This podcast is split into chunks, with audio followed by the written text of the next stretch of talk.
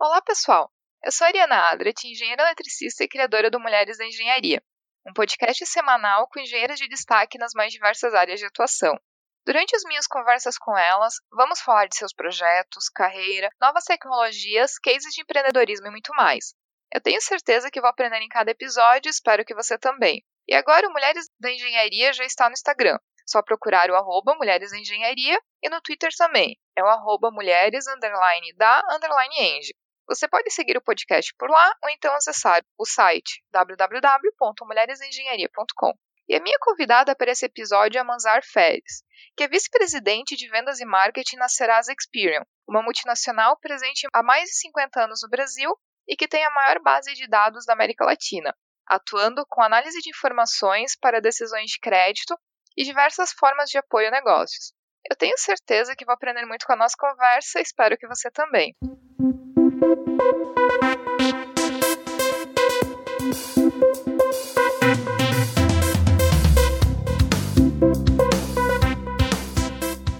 Manzar, seja muito bem-vinda ao podcast Mulheres da Engenharia. Muito obrigada por dividir os seus conhecimentos e um pouco da sua carreira com a gente. Então, seja muito bem-vinda. Eu que agradeço, Ariana. E Manzar, a tua formação é engenharia pela UERJ, na Universidade do Estado do Rio de Janeiro. E hoje tu ocupa a posição de vice-presidente de vendas e marketing na Serasa Experian. E uma coisa que eu achei muito interessante, até buscando um pouquinho da tua biografia, tua carreira, é justamente tu falar que tu sempre gostou muito de dados, análise de dados, muito antes da gente começar a falar de big data, falar de cientista de dados, todos esses termos que hoje a gente vê muito comum em qualquer matéria ou qualquer site de tecnologia. Então, assim, como é que foi essa tua trajetória desde que tu começou na engenharia até chegar no, a ocupar uma posição de vice-presidente numa empresa tão grande como a Serasa Experian? E como começou assim com essa paixão por análise de dados tão cedo? É difícil a gente dizer exatamente onde foi que tudo começou. Eu diria que eu sempre fui assim. Eu não me lembro de ter sido é, diferente assim na tomada de decisão desde muito pequena. Tinha uma curiosidade muito grande para entender é, racionalmente as coisas, até aí vem a paixão pela, pelas ciências exatas e, e até quando eu tomei a decisão de, de escolher o curso de engenharia por achar que, que de fato era um curso na, naquela época que mais se aproximava aí do, desse trabalho é, focado em, em, dados e fatos, tá? Então lá atrás, quando isso tudo aconteceu, era um, é, o mundo era diferente, as tecnologias disponíveis até para a gente trabalhar dados eram diferentes e eu também, como todas as meninas que têm que tomar uma decisão por carreira, meninas e meninos isso acontece né, muito cedo na vida da gente e muitas vezes é intuitivo. Né? Então, na verdade, eu acho que eu não tinha ainda totalmente o discernimento de que ah, eu sou apaixonada por dados, mas quando eu olho para trás, eu vejo que, que, que a curiosidade, as ciências exatas, juntar dados realmente para chegar a uma conclusão é, sempre foi uma coisa que para mim era, era fácil de fazer. Se, se, eu, se eu tinha informação, é, para pequenos problemas e depois os problemas vão se tornando maiores, é, eu gostava de usar isso. E é curioso porque, por outro lado, eu, eu sempre tive, tenho até hoje, uma tomada de decisão que é rápida e não necessariamente eu tenho que ter 100% de dados para tomar decisão, mas já virou, já faz parte de, de mim, digamos assim. Então, a intuição, que é aquela nossa capacidade né? não, não, é um sexto sentido, isso não existe, é simplesmente nossa capacidade de juntar pedacinhos e, e, e criar uma percepção sobre alguma coisa. Então, é, é, eu também tomo decisões com base nisso, mas sempre por trás teve algum, em algum momento eu juntei alguns pedacinhos que, que criaram aquela percepção, a intuição, seja lá o que for. Então, eu acho que sempre foi assim. Eu sou fascinada, de fato, por, por essa área. Acho que sempre fui, é, hoje é muito mais fácil de estruturar isso tudo e explicar por quê. Lá atrás, talvez tenha sido só uma intuição mesmo. Hoje, como vice-presidente de vendas e marketing, o que faz parte das tuas atribuições? Assim, até quando a gente pensa em vendas e marketing, talvez no primeiro momento, a engenharia não seja a primeira formação que vem à mente. Como que tu acha que o fato de ser formada em engenharia te traz uma vantagem para atuar nessa área comparado com talvez outros tipos de formação, talvez lidar com números ou lidar com, com tecnologia? Tu vê isso como uma vantagem competitiva até? Uh, vamos lá. Deixa eu, deixa eu explicar o que, que eu faço hoje. Né? Então, hoje, é, a minha função é uma função executiva. Tá? Nessa função executiva, seja ela de vendas e marketing ou uma função poderia ser executiva em outra área, há alguns skills que são muito importantes é, e que um curso de formação como engenharia ajuda muito, tá? Que é a capacidade da gente olhar um problema, seja ele de negócio é, ou vamos chamar de desafio, ou uma meta, ou um objetivo, que seja de crescimento, que seja de otimização de operacional, eficiência, não importa. Quando a gente eh, segue a carreira executiva, que é esse skill de você olhar uma situação e fazer a, a decomposição, né, para você chegar a tarefas que têm interconexão, suas dependências, os vasos comunicantes, para planejar e depois para executar, essa capacidade é muito importante. E eu desconheço um curso uh, acadêmico, digamos assim, de formação básica, melhor do que o curso de engenharia para te dar essa visão, que no fim do dia é uma visão de projeto. Né? O que é o que são projetos? Projetos são podem ser tão grandes ou tão pequenos na vida profissional ou pessoal, onde você tem alguma coisa para resolver e que você depende de tarefas, interlocutores, você normalmente tem um orçamento, você precisa resolver um problema num tempo. Isso é, digamos assim, um mindset sistêmico que a faculdade de engenharia, o curso de engenharia, ele te prepara para isso. É claro que há cursos e cursos. É, e hoje, por exemplo, a própria o curso de engenharia de produção, que é uma coisa que se aproxima mais, assim, é, tem, tem, uma, a gente faz uma conexão mais lógica com o projeto, mas na verdade todas as engenharias, elas, qualquer que seja o segmento, ela te prepara para isso. Né? É uma grande, é, é um lugar onde você aprende a resolver problemas. Então isso pode parecer que não tem conexão, mas tem toda a conexão do mundo com a carreira executiva. É claro que ao longo da vida, eu desenvolvi outros skills que não são aprendidos em nenhuma escola ou faculdade ou MBA, que é a, a, a questão de, de, você juntar diversos conhecimentos e montar o, o seu próprio portfólio. Tá? E, mas isso a gente consegue com, com o tempo, né? a gente não, não, não, não pretende sair de uma faculdade com todos esses skills, então é o tempo. Então, é, não é que você vai sair de uma, carreira, de uma faculdade de engenharia e, e realmente conseguir desempenhar uma função executiva imediatamente. Não. É, você Para você desempenhar uma função executiva, você tem que ter, além dessa visão de solução de problemas, que eu acho que a base da engenharia te dá, você tem outros skills para trabalhar, skills como resiliência, o trabalho em time, né, uma série de entendimento de que hoje as áreas de, da sua especialidade não fazem de você uma pessoa de sucesso sozinha, ainda mais numa corporação, a menos que você seja um cientista e, e trilhe outra carreira. Estou falando da carreira executiva. Né? Então, assim, a grande vantagem que eu, que eu, eu tenho como engenheira é, é essa, assim, é algo que lá atrás eu já comecei a entender que a gente só resolve um problema partindo ele em pedaços e, e fazendo as coisas acontecerem nessa cadência, é, que eu aplico até hoje. E uma outra coisa assim, quando eu saí da faculdade de engenharia, é, hoje, eu, hoje eu, eu toco essa área de vendas e marketing. Aliás, a minha carreira de vendas ela não é a maior, é o maior tempo de carreira que eu tenho. É, vamos dizer que a minha carreira de vendas é, mesmo, de desenvolvimento de negócio como principal desafio, é, tem 10 anos. Tá?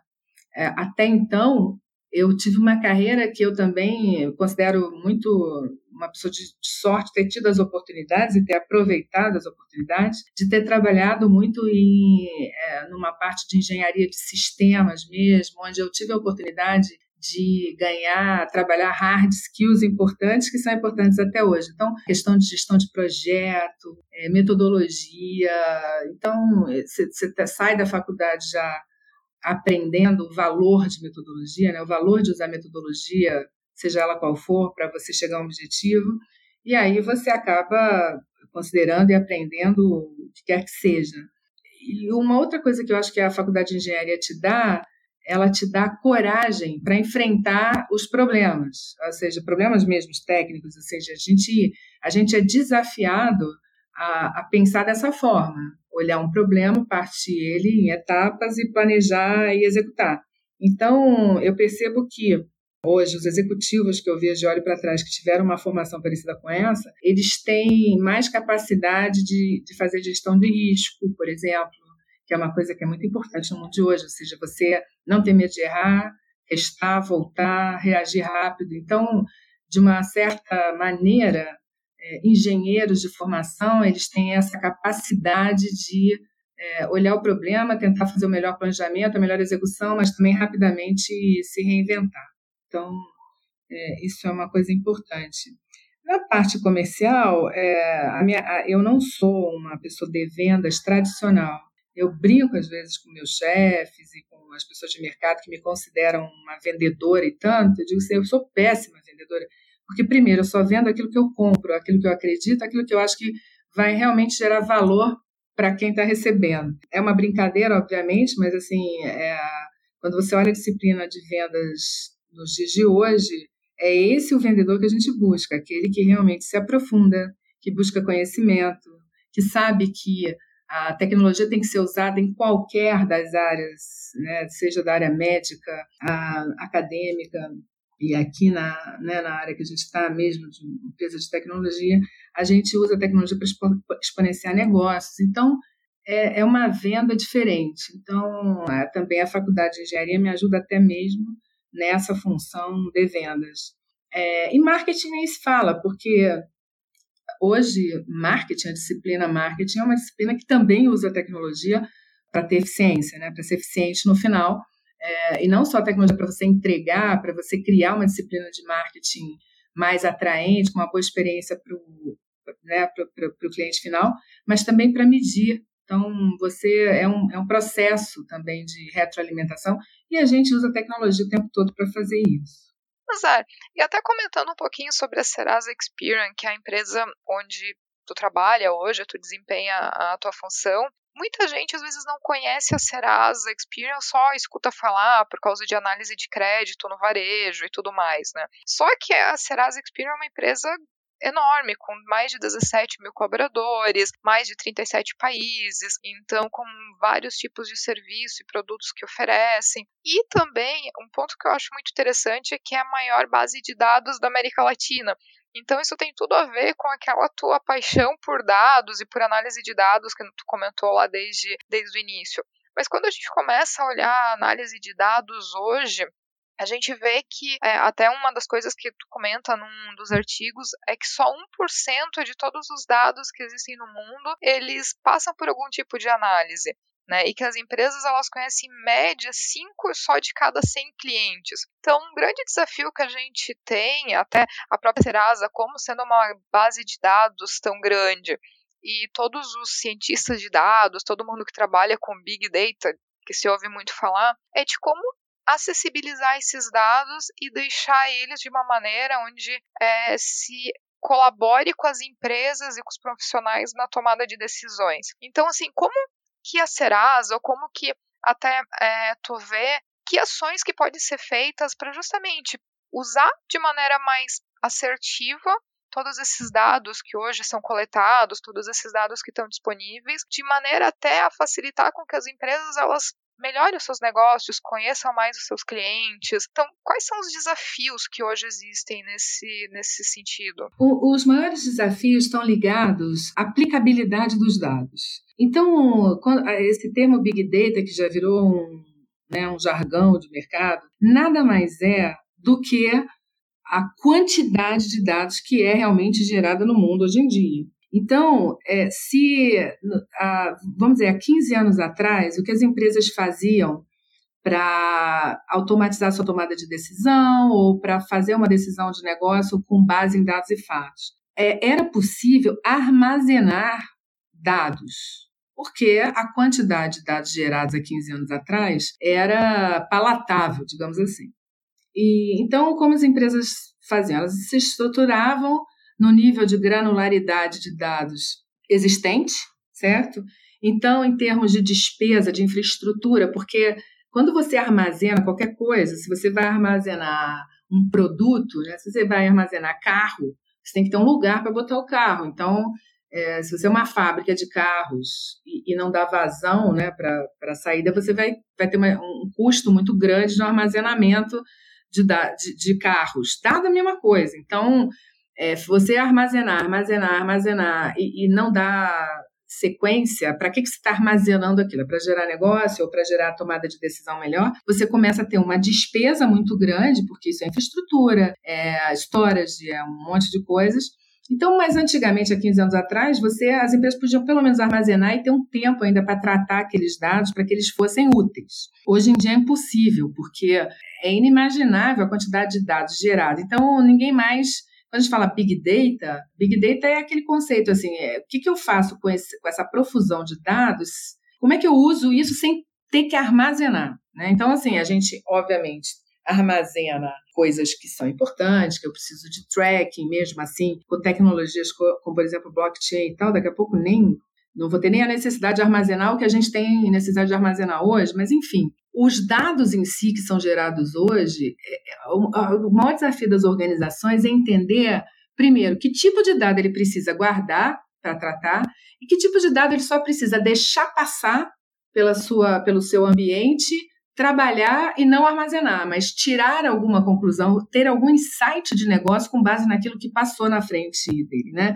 Então, assim, o que a gente vê, e a gente tem uma pesquisa interessante que a própria Expedia fez em nível mundial sobre essa questão de como as organizações e, e se levam, né, os executivos estão usando esse, essa profusão de dados para tomada de decisão. Então a gente vê assim, todo mundo quer usar, mas nem todo mundo sabe o que de fato faz a diferença. Então, o grande risco disso tudo é as organizações distraírem e, e não, é, e não terem realmente aplicabilidade para algo é, gastarem energia, tempo e recursos para para criar algum tipo de é, análise em cima de dados que não necessariamente vão fazer diferença no seu negócio. Né? Então, a gente vê isso o tempo inteiro e a gente também é uma coisa que eu, eu tenho falado muito no mercado, e, e, e, quando eu vou lá na Expedia, no Global, e a gente discute muito isso, os dados em si, eles vão virar commodity, sabe? Então, por mais que a gente tenha a maior base de dados na América Latina hoje, e o nosso objetivo é sempre ter a janela de oportunidade por termos a maior base de dados do, da América Latina, ela vai ficando cada dia menor, entendeu? Então, hoje, por exemplo, um concorrente que não tem a mesma base de dados que a gente tem, vai demorar seis meses para ter, mas daqui a seis meses eu também tenho muito mais, tá? À, à, medida que o tempo vai passando e a, o acesso, né, assim, a, a tecnologia fica mais barata e as pessoas vão entendendo um pouco melhor que dados eles têm que ter, usar, eu vou ficando com menos janela de tempo para aproveitar a minha superioridade. Então, o que a gente tem focado muito agora, e a gente tem sugerido que os nossos clientes façam mesmo, é foca no que você vai fazer com os dados. Né? Isso vai ser o diferencial de qualquer organização. É, vai ser não, não exatamente os dados em si, mas o que você faz com eles. É, como é que você combina esses dados para realmente você ter um insight para o seu negócio. Se eu puder resumir, eu acho que esse é o maior desafio, que por um lado, sim, estamos produzindo mundialmente uma profusão de dados é, muito interessantes, só que cada organização vai ter que entender o que daquilo realmente é, faz diferença no seu negócio. Aí vai depender do setor, da indústria, do, é, né, do tamanho da empresa, da localização, da, da, proposta de valor, da estratégia. Então, esse é que vai ser o diferencial. Então, hoje ainda há uma confusão é, das empresas, o que é, o que é saudável, né? é, em achar ou, ou, pelo menos testar aquilo que faz sentido. E é uma coisa que às vezes na teoria parece muito mais simples do que na prática, né? Porque até os próprios executivos, quando eles têm todos esse, esses dados e muitas vezes eles não estão de uma maneira tão organizada, né? Todas essas informações, eu acredito que até fica um pouquinho difícil para eles saberem o que, que realmente dali importa. E eu acho que uma dificuldade também é de saber o que, que é confiável ali dentro do que se apresenta, né? Então, até comentando, tem alguma ferramenta além de, da própria da base de dados, mas tem algum tipo de ferramenta que vocês oferecem até para facilitar a organização dessas informações e facilitar até a maneira de talvez colocar todas elas na mesma base de uma maneira que facilite a vida dos executivos? Ah, tem. É. Inclusive, atualmente, eu vou te falar que é, é disso que a gente vive. Né? A gente atualmente não vive mais da. A Serasa, 50 anos atrás, ela foi criada para ser uma empresa de base de dados, tá? para fornecer informação de inadimplência para o sistema financeiro brasileiro no final da década de 60, quando o crédito no Brasil começa a ser visto realmente como um propulsor da economia. Então, a gente vem, o sistema financeiro começa a se fortalecer lá no final da década de 60, e aí algumas análises precisam ser feitas, mas é, a Serasa foi montada justamente para ser um banco de dados onde o sistema financeiro vinha aqui é, pesquisar basicamente se alguém estava inadimplente com outro alguém. E daí a coisa evoluiu para o que temos hoje. O que temos hoje? Hoje Sim, ainda há clientes da Serasa que vêm aqui com simplesmente com essa necessidade, porque tem um negócio que é mais simples, não é muito sofisticado na concessão de crédito. E, a propósito, o crédito no Brasil é diferente do crédito, por exemplo, em mercados muito maduros como Estados Unidos, onde a concessão de crédito, acesso ao crédito é feito basicamente por instituições financeiras. Então, se você precisar acessar crédito nos Estados Unidos, quem vai poder te oferecer é, é alguma empresa do sistema financeiro, seja ele um grande banco, uma financeira, uma fintech, não importa, mas é, é, alguém que faz parte do sistema financeiro. O Brasil ele tem outra característica. O Brasil tem uma população muito grande não bancarizada. Então, é, o, o, o, mercado, por exemplo, de varejo, comércio, aí lá na década de 70 e tal, eles começaram a precisar eles próprios a fazer concessão de crédito. Porque muitas vezes o, o cliente na ponta, ele é uma pessoa que não tinha uma conta bancária ou, ou, ou podia acessar crédito e precisava comprar é, e consumir mas não necessariamente tinha todo o recurso para consumir à vista. E aí vieram aquelas, é, os, todos os modelos de compra a prazo, carnês, né, na, na, época chamados e tudo mais. Isso nada mais é do que o, o mercado de varejo fazendo concessão de crédito. Então, a, aqui no Brasil, é, o crédito está muito em cima disso. Então, o que, que a gente faz hoje? Né? É, nossos grandes clientes não são mais só os, os bancos, as instituições financeiras, temos grandes varejistas e tudo mais e, e seguradoras, por exemplo. O que a gente oferece para eles é assim: é, ao invés de eu dar o dado bruto, eu já dou a inteligência. Então, a gente, por exemplo, tem um produto que é nosso de prateleira básico, que é o Score. Então, em vez do, da, da, do cliente nos consultar se alguém está inadimplente ou não, a gente tem mais um monte de outras informações que, combinadas, dão para as empresas uma visão de capacidade de pagamento, de é, capacidade de não inadimplir, entende? Então, aí a gente já dá um score. Um score nada mais é do que é, a gente usa num score básico, que a gente chama de prateleira, 130 variáveis, para você ter uma ideia. A, a, o registro de inadimplência é uma dessas 130. Isso é um modelo básico. Modelos mais sofisticados que a gente tem com, com grandes bancos e grandes varejistas, a gente já usa variáveis deles de comportamento de consumo do cliente junto com as nossas. Isso é um, uma máquina de produzir inteligência. O que a gente está disponibilizando no Brasil esse ano, que vai estar tá saindo agora do forno, é um, uma infraestrutura que a gente chama de sandbox, onde a gente vai ter capacidade de jogar nossos dados e mais inteligência, dados trabalhados, modelos num ambiente. O cliente vai jogar o dele e o cliente vai poder é, minerar esses dados e fazer muitos testes antes de fechar é, uma, por exemplo, um modelo de decisão de crédito ou de preço, no caso seguro, ou de é, targeting, de definir segmentação de varejo. Então, isso é, é pura tecnologia, né? Então, a gente vai disponibilizar esses modelos e por trás vai ter machine learning, inteligência artificial, várias formas, metodologias de modelar que não, que, que não existiam há alguns anos atrás. Então, a gente está trazendo isso para dentro dos nossos modelos para ajudar os clientes a alavancar os negócios deles na inteligência. Então, os clientes vão, vão a gente vai conseguir contribuir para que o cliente entenda o que realmente faz diferença para o negócio dele. Em vez de fazer comprar da gente serviços que eles vão que eles usam, que eles podem usar 60% e o resto não, eles vão conseguir ser muito mais assertivos naquele tipo de informação que eles realmente precisam. Porque eles vão poder testar isso num ambiente seguro, protegido e tudo mais. Esse é um exemplo, né? Fora outros, a gente eh, constitui um laboratório de dados com cientistas de dados há dois anos aqui no Brasil. É um lugar realmente que a gente leva os clientes para eles, para trocarem essa, é, digo assim, essa experiência com os profissionais deles com nós. A gente faz cocriação, então a gente cria junto é, algum, uma solução que seja é, mais pertinente para um negócio específico, para um problema de negócio específico. Isso que a gente está fazendo também. Fora toda a transformação tecnológica que a gente está é, levando toda a empresa agora para uma conexão muito mais fácil, integração muito mais fácil com os clientes via API e tudo mais. Imagina isso numa empresa que tem 50 anos de tecnologia legada aqui dentro. Né? Então, é, a gente tem procurado aí levar para o mercado não só o poder dos dados, mas a, a uma forma muito mais rápida e fácil de você extrair o melhor da, da inteligência usando dados.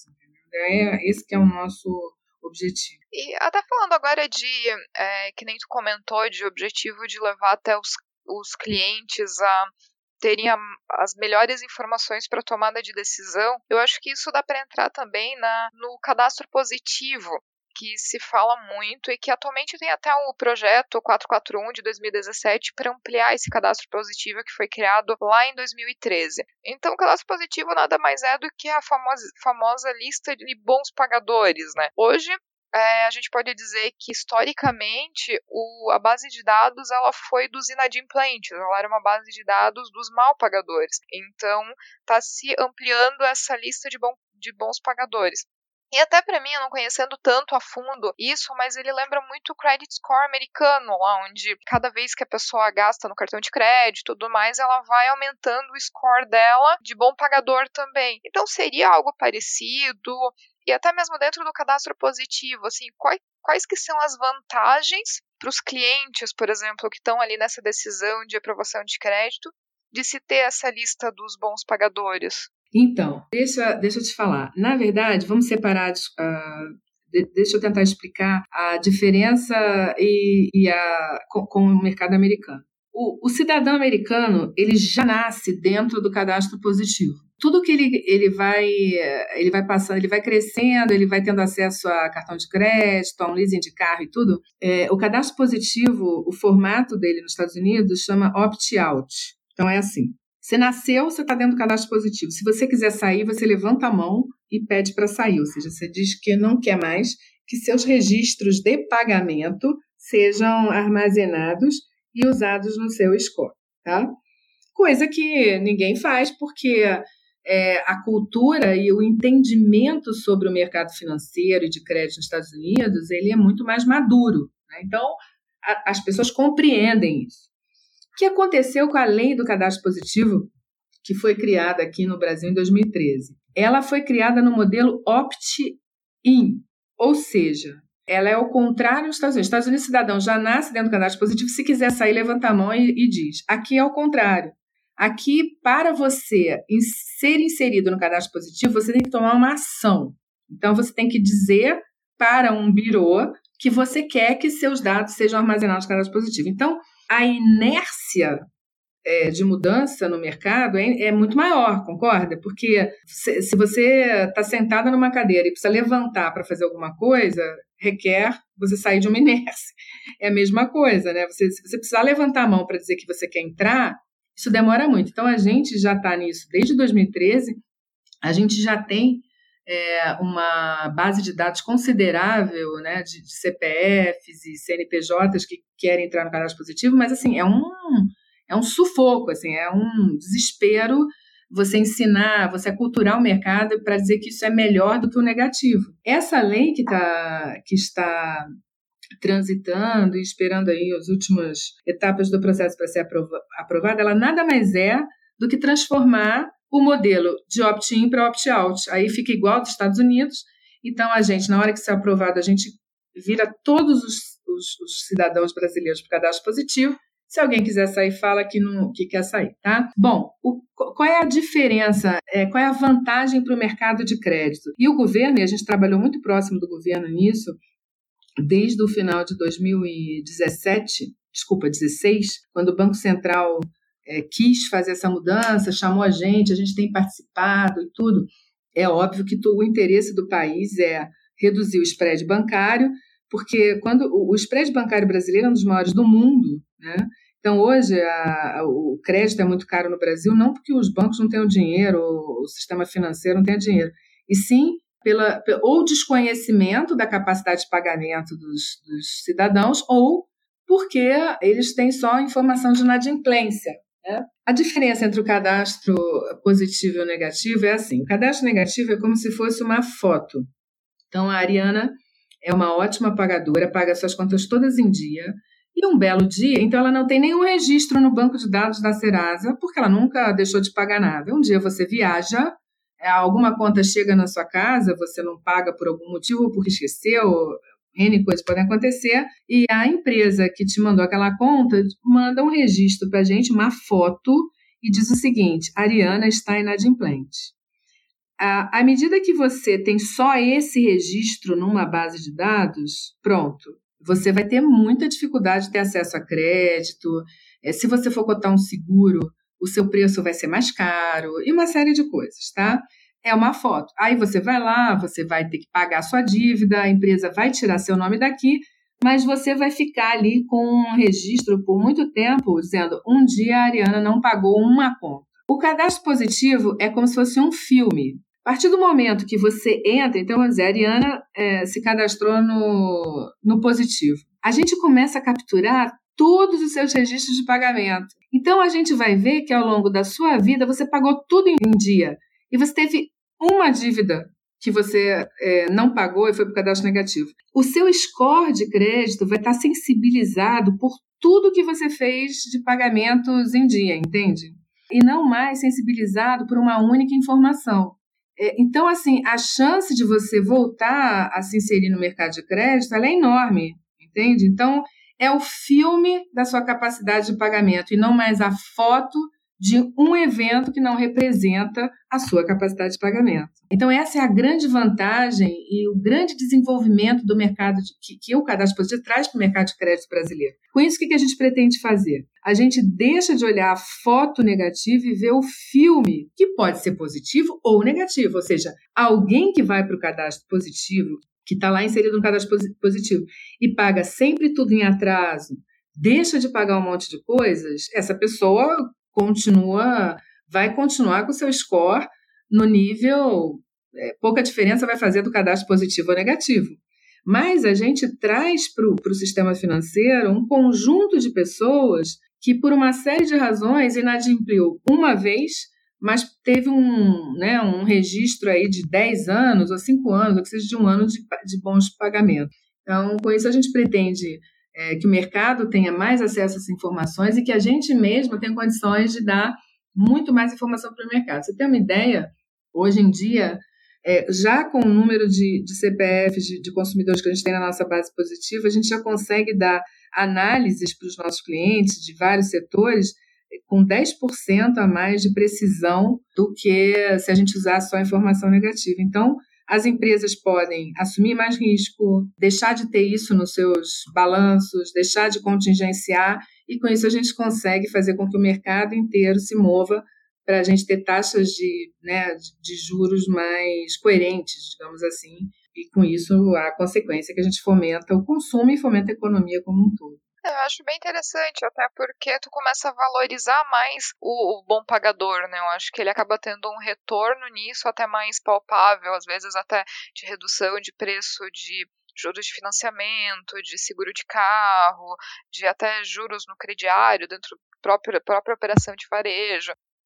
E, Manzar, até comentando, assim, falando um pouquinho até da tua carreira dentro da Serasa, uma coisa que eu acho muito bacana e até por isso eu fiquei tão feliz da tua participação aqui no podcast, é justamente por tu ocupar é, um cargo de vice-presidência numa multinacional e até falando um pouco da representatividade de mulheres, a gente sabe que isso ainda não é muito grande em áreas um pouco mais tecnológicas ou mais ligadas à engenharia, principalmente em posições de liderança, né? Então, assim, como que tu vê até a tua participação e de outras mulheres como de uma importância para justamente aumentar a participação das mulheres nas organizações, aumentar a participação de mulheres em cargos de liderança e a gente começar a aumentar a representatividade nessas áreas também. Mariana, é, uma das coisas que todas nós podemos e devemos fazer são iniciativas como essa. Se cada um é, fizer um pouquinho, como você mesma diz, é, isso muda, com certeza vai mudar o cenário. O que, que acontece? E eu sempre, de alguma maneira, me envolvi na, no desenvolvimento de carreira de mulheres, até porque essa sensação, desde a faculdade de engenharia, de ser minoria e depois no mercado de trabalho e né, na, nos projetos que eu me envolvi, sempre, uh, sempre minoria, é, me fez até, à medida que a minha carreira foi avançando, a ser aí desafiada a desenvolver outras mulheres. Então eu tive um papel assim é, bem definido na IBM antes aqui da Serasa, então eu tinha é, um segundo chapéu além das minhas funções que eu desempenhei lá de desenvolver carreira de mulher, tive esse papel na América Latina, no Brasil. E agora na Experian também tenho justamente por essa falta de mulheres que sejam, como a gente chama, role model, né? ou seja, mulheres normais, que têm a sua vida normal, de, né, como qualquer outra, mas que também quiseram e, e colocaram foco na, na carreira profissional. Então, respondendo à pergunta, eu acho que sim, a gente tem que, cada uma de nós tem que fazer e devolver mesmo isso para outras mulheres e, e, e apoiá-las nisso. Como eu tenho feito isso aqui na, na Serasa, Experian, até por estar trabalhando numa empresa que é focada em dados, tá? Quando eu fui chamada para participar desse projeto, é, ele, ele foi estruturado pela Experian há dois anos atrás, dois anos e meio. Nós tínhamos uma vice-presidente muito sênior que liderava isso daí, então e nós tínhamos, nós definimos uma executiva por cada região. Eu tinha aqui papel, tenho até agora o papel na América Latina, e a gente trabalhou muito com dados. Então, quando a gente olhava os dados, quando é, a, a Expedia no Brasil ficava melhor em todos os KPIs. Você tem uma ideia, nós temos metade da nossa população é de mulheres, tá? É, em cargos gerenciais, a gente, quando começou o projeto, tinha 29%, e agora a gente está em 33%, mais ou menos. Então, assim, eu tinha um problema, porque quando a gente se comparava com as outras regiões da Experian, a gente estava sempre bem.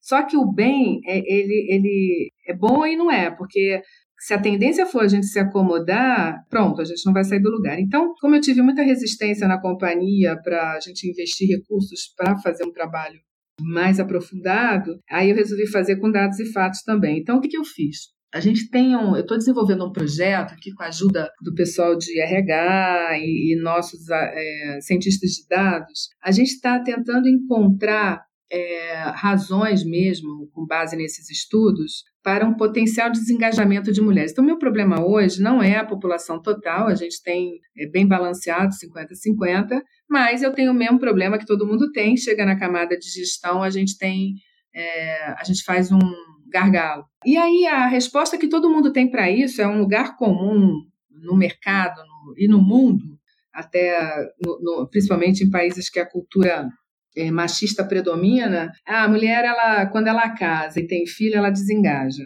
Olha, só para você ter uma ideia, a gente já avançou a um ponto que a gente descobriu que tem um fator que é, é, é, é mais importante do que esse daí que todo mundo diz, que é quando há uma perda na família, uma separação de relacionamento. É, a gente já conseguiu identificar com, com alguns dados que, que esse é um, um fator que a gente tem que se preocupar até mais do que a história do casou e teve filho. Eu estou tentando desenvolver aqui internamente um modelo estatístico onde a gente vai criar um score para as mulheres de alta performance, homens de alta performance, e a gente vai perseguir os fatores que realmente fazem a diferença nesse score de performance. Então, é algo que está sendo criado agora, é uma das contribuições que a gente vai deixar aqui, uma coisa bem estruturada, e inclusive, se a gente tiver sucesso nisso, eu faço questão de transferir esse conhecimento para outras empresas que têm o mesmo foco. Agora, não tem dúvida, há vários estudos e pesquisas dizendo que empresas que têm mais diversidade nas suas camadas de executivas e de gestão, elas tendem a entregar mais valor para o acionista e mais valor para os seus clientes. É, isso já está provado, é por isso que todas as empresas estão indo por aí. O problema que a gente enfrenta são sempre os preconceitos escondidos e tudo mais. E aí é, eu, eu resolvi atacar. Essa está sendo a minha forma de, de contrapor, é fazer estudos com base em dados e fatos para demonstrar exatamente o que acontece. E eu tenho feito outras ações assim, é, por, por uma questão cultural, as mulheres elas negociam com mais flexibilidade seus salários, seus bônus, sua remuneração. Então, eu tenho aqui uma grande parceria com a RH, onde, se isso for acontecendo na organização, os casos têm que vir para mim, para que eu segure isso aí, porque se eu, se eu tenho uma negociação, por exemplo, uma mulher entra aqui e negocia algo é, abaixo de uma faixa X, que vai ser menor que os homens, depois eu tenho um problema maior de colocar esse salário mais equiparado, entende? Então, assim, são várias ações que a gente tem que fazer. Outra coisa que eu faço, eu estou levando muito as mulheres da Serasa para fora da Serasa para expor, é, expor as mulheres a outras, a outras comunidades e tal, e expor outras pessoas, outros role models, outras mulheres que também têm um, conseguem conciliar a vida, são agressivas, são ambiciosas, tudo no bom sentido, para que elas também é, entendam que tem outras no mercado. A gente, o pior uh, que pode acontecer é as mulheres se sentirem sozinhas e com isso retraírem no sentido de colocar o que querem, a sua ambição, bem claro, entendeu? Hoje, hoje tem uma necessidade, a gente ainda tem uma necessidade de, de deixar bem claro que a gente quer carreira, que a gente... O homem não, ele já nasce carimbado, é o contrário, né? O homem que não quer ser tão agressivo na carreira, ele quase que tem que dizer isso, a mulher é o contrário. E eu tenho, eu acho que as organizações elas vão vencer se elas fizerem muito bem atração e retenção de talentos. E os talentos não têm sexo, né? Eles podem ser homens, mulheres, não tem etnia, não tem preferência sexual. Os talentos são os talentos. A gente não pode deixar de reter os nossos talentos, seja por, por gênero, problema de gênero, qualquer coisa. Então é muito importante qual, todas as ações que a gente faz. Ah, eu, eu, concordo, acho muito importante. Assim, eu fico muito feliz até vendo o avanço que a gente está tendo nos últimos anos. Eu acho que a gente não pode olhar só pelo lado negativo, mas muita coisa está melhorando. Tem as mulheres elas estão conseguindo o seu espaço, tem muitas mulheres que já estão puxando outras, então é muito bacana ver isso. E até Manzar, considerando até toda a tua carreira, todo o percurso que tu já que tu já teve, aprendizados e tudo mais, para finalizar, assim, tu podia citar até um, um conselho ou um aprendizado que tu poderia compartilhar para quem está iniciando a carreira? Eu, eu, eu diria algumas coisas. Primeiro, um, apesar do curso de engenharia no Brasil ser muito amplo e trazer para a gente aquilo que a gente falou no início dessa conversa, essa capacidade de desenvolver o raciocínio sistêmico e tal, a gente ainda tem um, um currículo que é muito focado em, em disciplinas é, técnicas e com uma falta de outras disciplinas associadas que podem compor um grande aprendizado. Então, para aquelas que estão na faculdade, saindo da faculdade, a minha sugestão é busquem o conhecimento. A faculdade ela não, não, não nunca dá tudo para gente, seja ela qual for, é, mas na engenharia, como a gente tem sempre muito pouco tempo, porque normalmente é um curso uma carga horária grande, que a gente tem que se dedicar muito e tal, achem o tempo para trabalhar aqueles skills que a gente chama mais de soft skills, então muito importante essa capacidade, a resiliência. Então presta atenção em algumas coisas que, que assim, é, ainda bem que estão sendo faladas e abordadas. É, resiliência é uma coisa muito importante. Existe um skill que é, até os engenheiros, eles são existe um preconceito sobre engenheiro, é, em relação a engenheiro não desenvolver o skill chamado empatia, e, e, é, é um preconceito, mas é uma faculdade onde você tem que realmente se focar muito e e trabalhar muito estudando e tal, pode ser que você deixe de olhar para isso. Empatia é, é, um dos skills mais importantes no, no, na vida profissional hoje. É, é, a capacidade de você entender né, a questão do, do, do, outro, uma outra organização, os problemas de negócio, você criar pontes. É, e isso não, se ensina né, em faculdade, mas isso associado com esse hard skill que a gente aprende na faculdade, pode ser uma, uma vantagem competitiva muito importante para qualquer profissional. É, e acompanhar. A, ainda a faculdade de engenharia é um curso muito tradicional, e, e, assim há, há, outras tecnologias que ainda não chegaram no currículo acadêmico. Então busque sempre a atualização, principalmente tecnológica. E para as mulheres especificamente, o que eu tenho a dizer é se a escolha de vocês for realmente por por ter carreira, seja ela executiva, seja uma carreira em Y, mais técnica, deixem isso claro.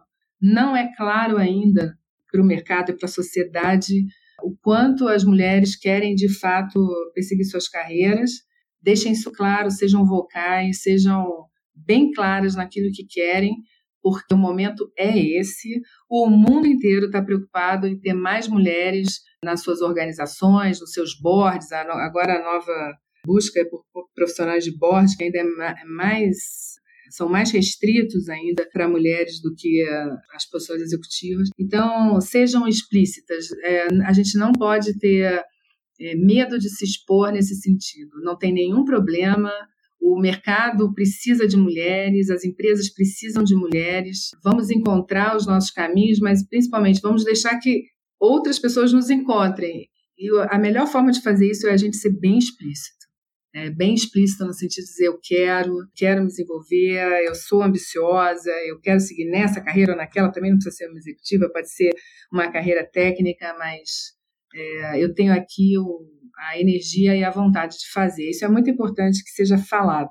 Manzari, queria te agradecer muito pela tua presença aqui no podcast. Foi muito legal. Acredito que tu conseguiu passar bastante conhecimento, bastante conselho, dica de carreira para quem está ouvindo. Então, só tenho que te agradecer pela disponibilidade, pelo teu tempo e por tu ter participado aqui com a gente. Obrigada. Eu que te agradeço, Ariana, pela oportunidade e assim, um super parabéns pela iniciativa. Continua assim, que eu acho que se várias outras mulheres fizessem iniciativas como essa, a gente ia mudar mais rapidamente o mundo. A gente vai mudar, mas é, qualquer iniciativa desse tipo vai, vai nos ajudar a mudar mais rápido. Obrigada. E se você que está ouvindo tiver algum comentário, crítica ou sugestão, só enviar um e-mail para ariana.mulheresengenharia.com ou então acessar o nosso site www.mulheresengenharia.com e deixar o seu comentário. E se você gostou desse episódio, ficarei muito feliz se puder compartilhar com outras pessoas que podem gostar também. Um abraço e até o próximo episódio.